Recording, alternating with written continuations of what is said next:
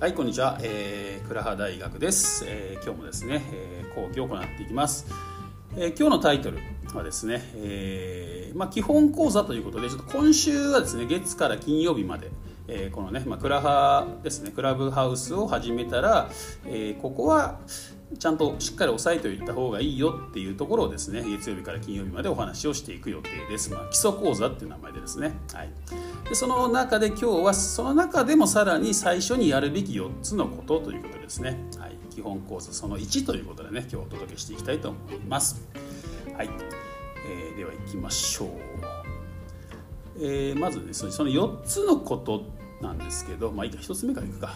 えーまず1つ目ですね。1つ目、えーアカウント設定ですね、うん、まあ当たり前なんですけどね。アカウントを開設したら、まあ、アカウント設定をしちゃんとしていこうということですね。えー、とまず名前ですね。名前のところからちょっとお話していきます。まず名前を決めると,、えー、とまず基本的に、えー原則、えー実名が原則ってことはになってます、うん。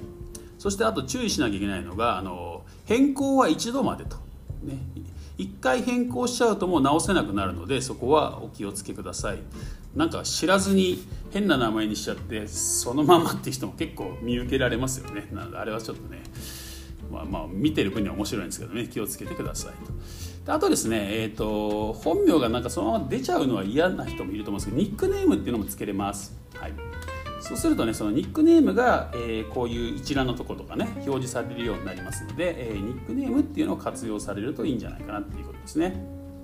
でこのニックネームも1回しかつけれないのでご注意ください。なんかまた変な名前つけちゃうとあのそれを消すかしかできなくなっちゃうんですよね。うん。そうそうそう。ですね。はい。で、えーまあいいかそんな感じですね、まあ、基本は実名とは言われてますけど、まあ、海外の方見てもやっぱりなんていうかニックネームの方もいらっしゃいますし結局ね実名と、まあ、実名というよりなんだろうなその人と特定できることっていうことが大事なのかなってちょっと私なりには解釈しております。だから最終的にあのなんだろうな身分証を出してくださいみたいなこと言われてきた時に実名出せれば多分大丈夫だと思うんですよね、うん、こんな感じでですね、えーまあ、まあまあまあニックネームでも大丈夫かなと私は思ってるんですけどね、うん。まあまあ原則は実名っていうことは一応お伝えしておきます、はい。そして、えー次アイコンですね、はい、アイコンを設定しましょうと、はい。えー原則はこちらも原則ね。原則は顔写真となっております、はい、原則は顔写真、はい、そして、えーまあ、視認性の高いものっていうかね、うん。まあ、分かりやすい写真にしましょうということですね、はい、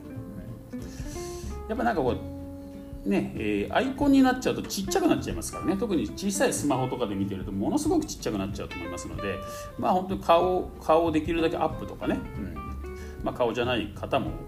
まあ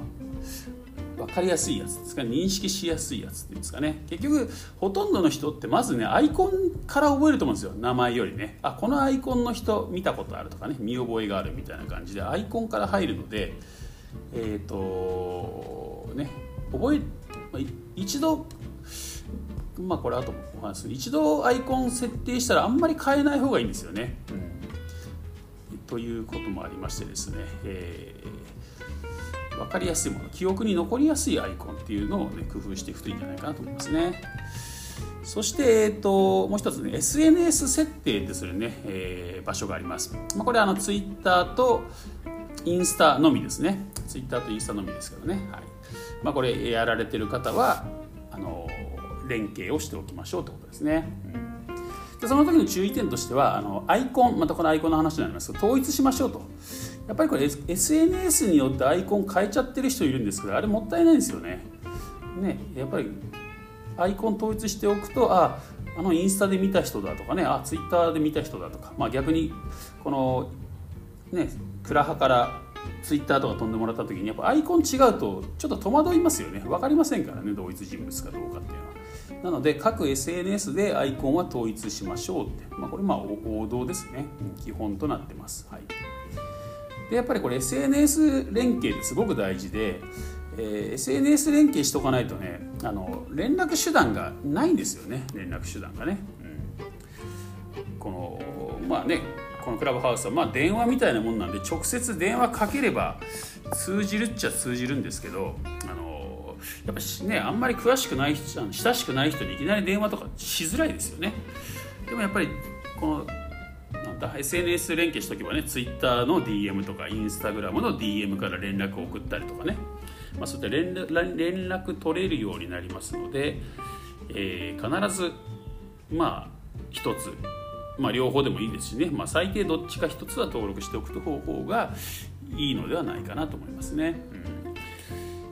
うん、これはね結構大結構大事なポイントなんですよ。まあ、これなんだろうね。そのクラハマーケティングのにねまたお話していきますけどね結局このクラブハウス内で、えー、いろんな人とね出会ってそこからなんだろう自分のビジネスとかね、まあ、そういうとこに進んでもらう時にやっぱり他のとこに飛んでもらうしかないんですよね。なのでそのその最初の入り口としてツイッターかインスタかっていうねそこにしかリンクが貼れないので、えー、ここね必ず連携していこうというとこですね。はい、というのがまずアカウント設定のところでした。で大き大きな2番目ね2つ目。最初にやるべきことの2つ目が、えー、メールアドレス登録しておきましょうということですね。これ意外とね面倒くさがってねやってない人多いと思うんですよ、うん。えー、これプロフランのプロフィール欄のね、えー、アットマークのマークかな。多分これまだメールアドレスを設定してない人はアットマークのとこが赤くなってると思うんですよね、えー、それを、えー、まだや設定そうなってる人はねメールアドレス設定しておきましょうってことですね、うん、そこをクリックするとメールアドレス確か入力できたと思いますんでね。そしたらそのメールアドレスに、えー、クラブハウスから、まあ、メールが届きますのでえー、そこであのなんだ認証するってやつですね、うん。えー、それを押すとあの登録完了となりますね承認完了みたいな感じになりますので、え、そこは必ずやっておいてください。でそれなんでやらないといけないかっていうね、まあ、メールを登録しないリスクということでまず一つ考えられるのがあのスマホをね紛失してしまった時なくしてしまった時の連絡ですね、うん。結局これメールをですね紐付けておかないとあの連絡してもダメなんですよね。取り合ってもらえません、はい、なので、えー、必ずねなんだろうな、まあ、メスマホをなくしてしまうってことは電話番号の SIM ごとどっか行っちゃうわけですからね。どうなんだろう。まあドコモショップとか携帯ショップ行ったらその電話番号が復活できるのかもしれないけどね、まあ、電話番号復活できればなんとかなると思うんですけど。まあ、できない場合もあると思いますし、まあ、面倒くさい場合もねあるでしょうからね、うん。ま、スマホを万が一紛失してしまうってことはねやっぱあると思うんでね。多々あると思いますので、えー、メールアドレス必ず登録しておいた方がいいと、まあ、あと何かあった時っていうのはやっぱりかなこの運営さんにねメールで連絡するという形になります。なのでメールアドレスは登録しておくっていうのはすごく必要ですね、特にねあのね重大な規約違反をした時みたいな感じですね。その時にあのメールで、えー、運営側から連絡が来るそうです。ちょっと私もまだ来たことがないのであれなんですけど、なのでその時にあのちゃんと返事が返事しないとですねあのアカウント凍結ってことに、ね、なってしまうんですよね、うん、これね、えー、あそこ次次やるからいいか、うん、なので、えー、メール登録しておかないと、まあ、何かあった時に連絡ができないということになりますので、えー、必ず、ね、メールアドレス面倒くさがらずに登録しておきましょうということですねそして大きな3つ目やるべきことの3つ目として、えー、規約を理解するということですね、うん、やっぱり基本的な規約の部分を理解しておかないとね、やっぱり活動しづらいと思いますんでね。なんか間違ったことをしちゃうこともありありえると思いますので規約を理解していきましょうと基本的なところですね。はい。えー、1つ目がですね1つ目とか前前提として大前提として、えーと、そこまで、えー、このクラブハウスって厳しくないです。実はね。厳しくないっていうことが、えー、分かってきております。うんまあ、私もまだ始めて10日ほどなんですけどね。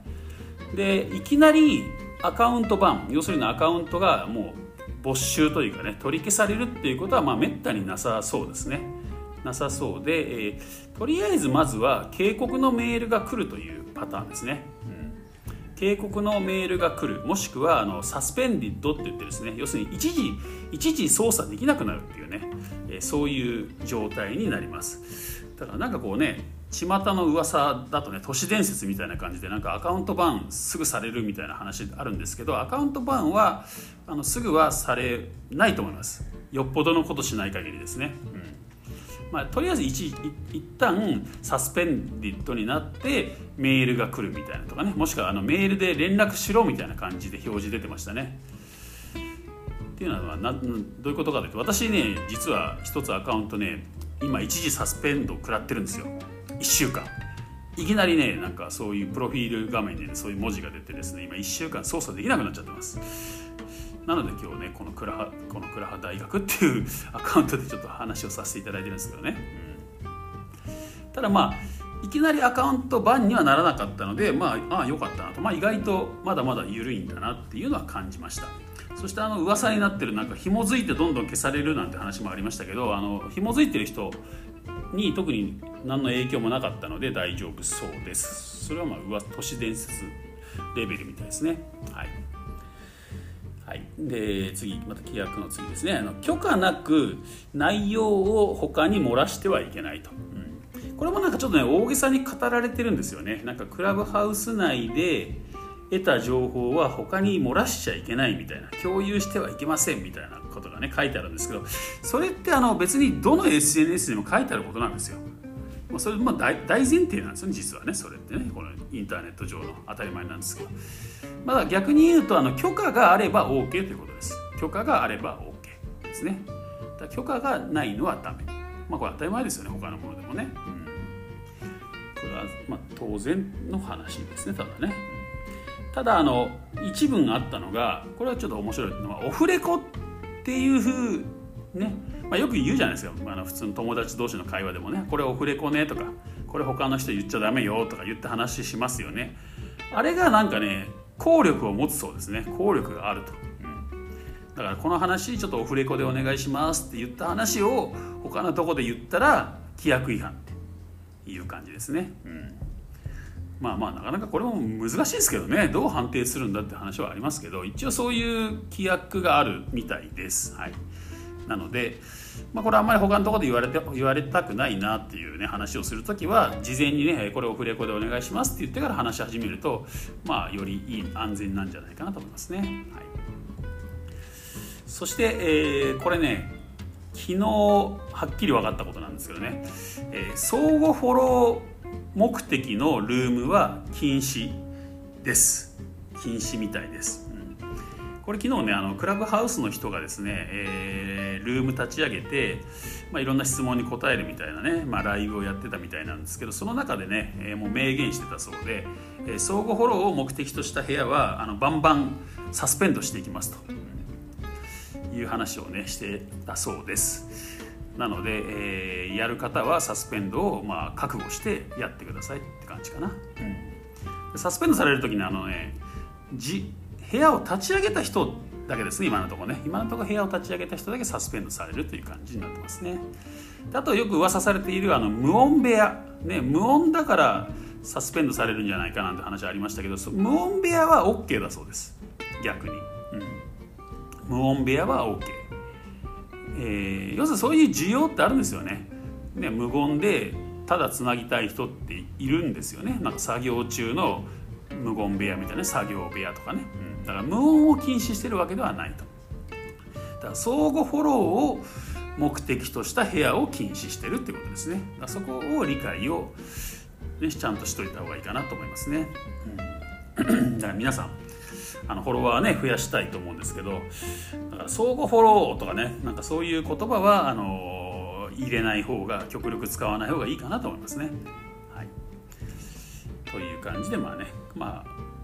押さえておきたい規約。まあ他にももっと細かくあると思うんですけどね。まあまあ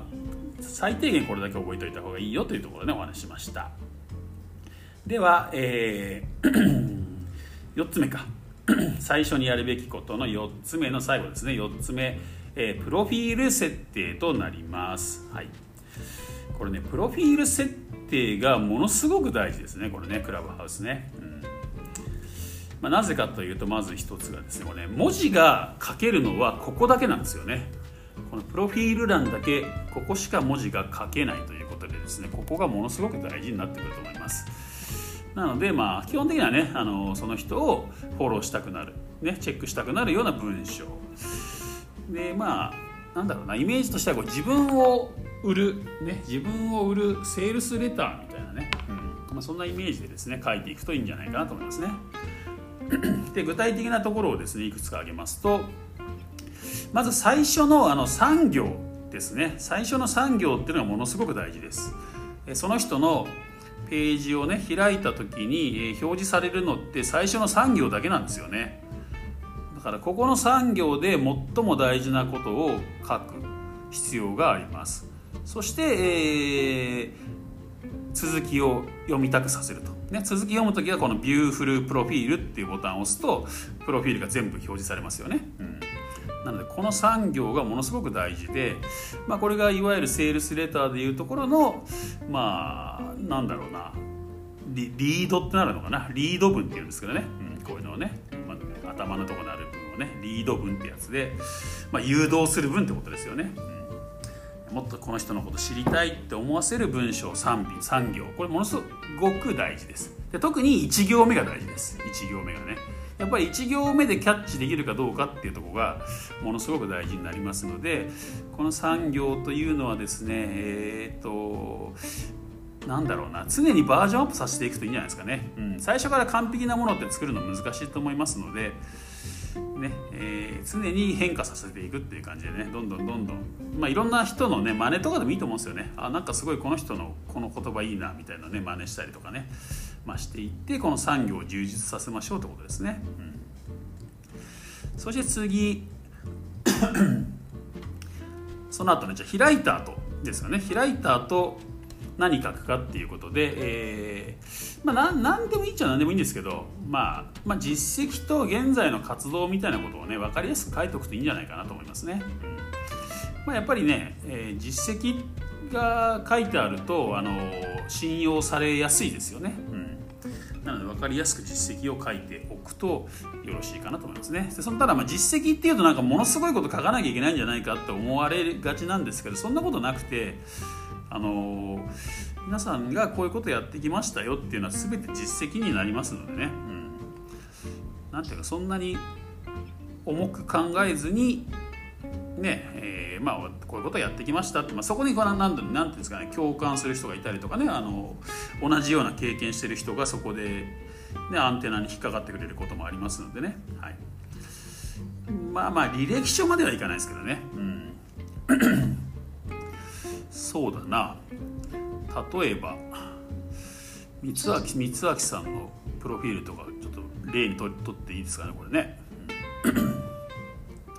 見てもらうと分かると思いますがちょうどねたまたま経歴っていうのが書いてありますね。まあまあ経歴っても実績みたいなもんですからね、うん、こうやって自分の経歴みたいのが書いてありますよね。まず一つプロ野球選手を目指していたと。ね。まあ、これでなんか野球好きの人とつながるかもしれませんよね。で次、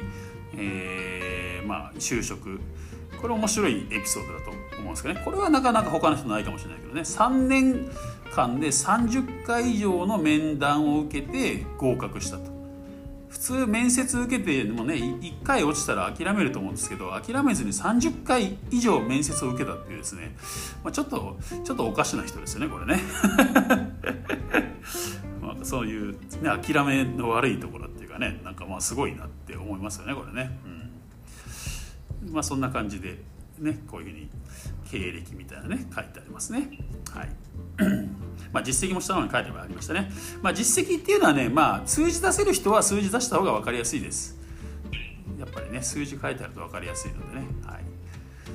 まあいろいろ数字が書いてあったりしますね、うん、そうそうそう。そして、えー、次のところなんですけどちょうど次の話ね興味があるテーマを並べるっていう話をしようとしようと思ってたんですけどね。あのこのプロフィールに書いてある文言言葉っていうのがあの検索に引っかかるんですね。このクラブハウス上の検索の中でね。なので、えー、こういう趣味を持ってる人とかねこういうことに興味がある人とつながりたいなというような言葉を、えー、プロフィール欄に入れておくと発見されやすくなるという、えー、メリットはあります。なので、まあ、趣味みたいな欄があってもいいかもしれないですねこうやってね趣味っていうところに自分の好きなことを書いておくと、まあ、つながるかもしれないなというところですね。はい、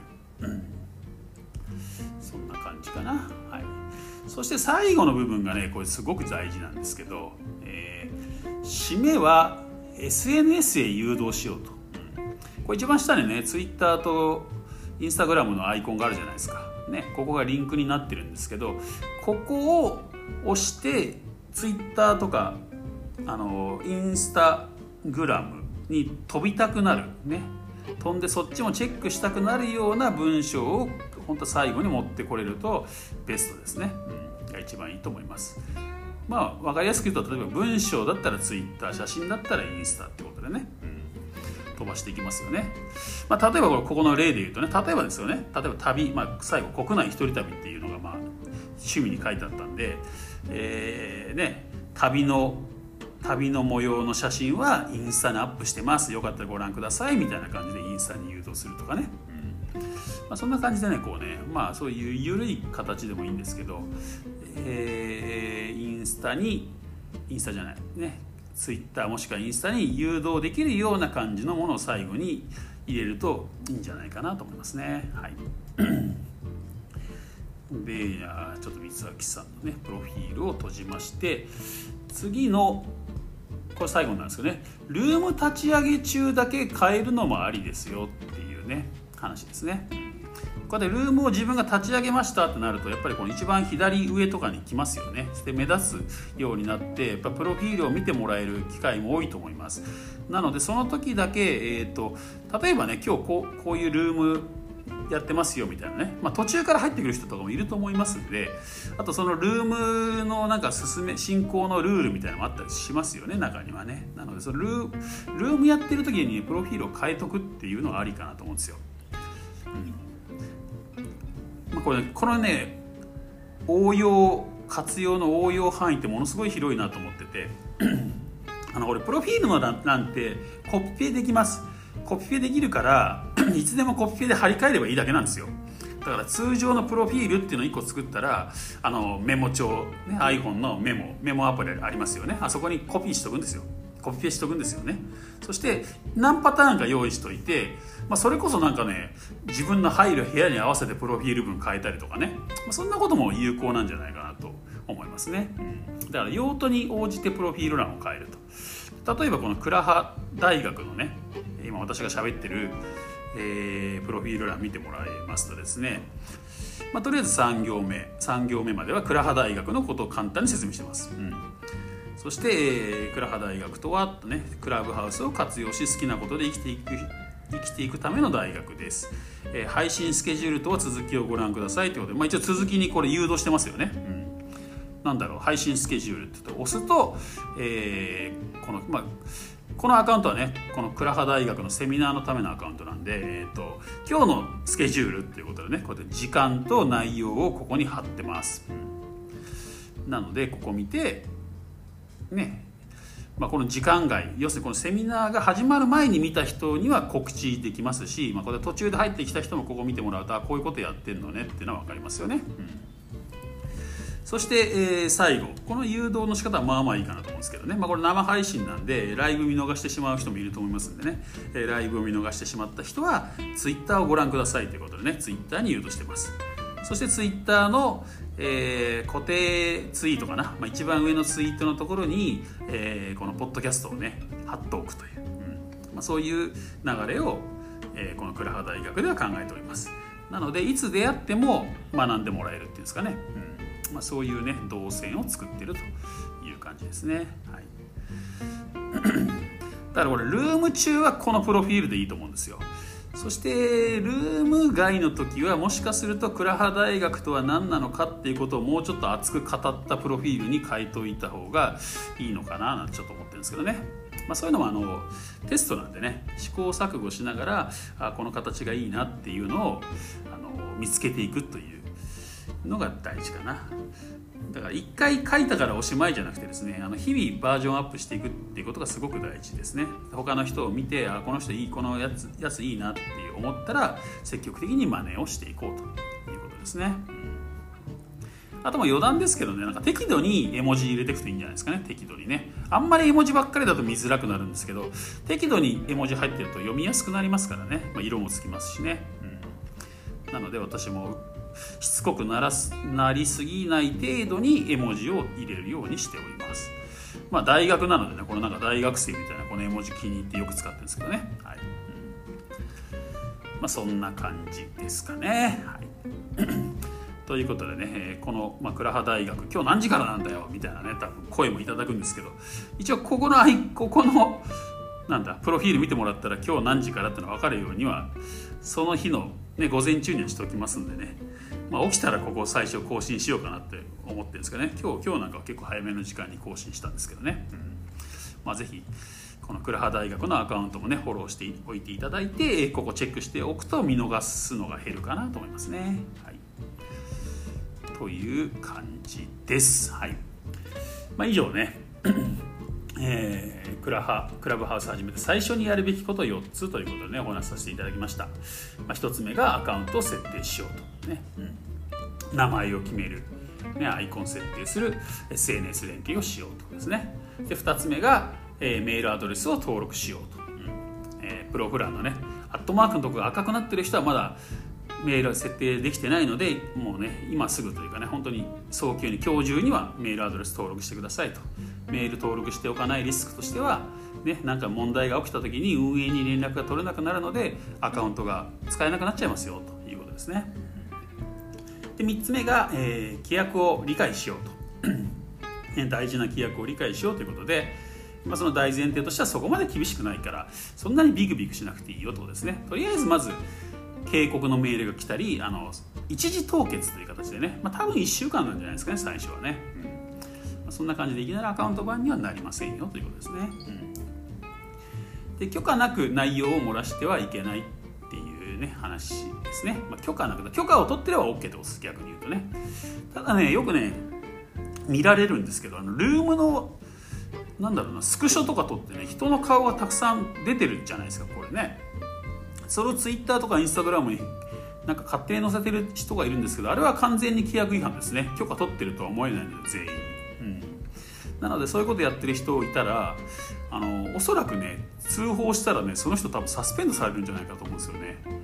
規約違反なんでね、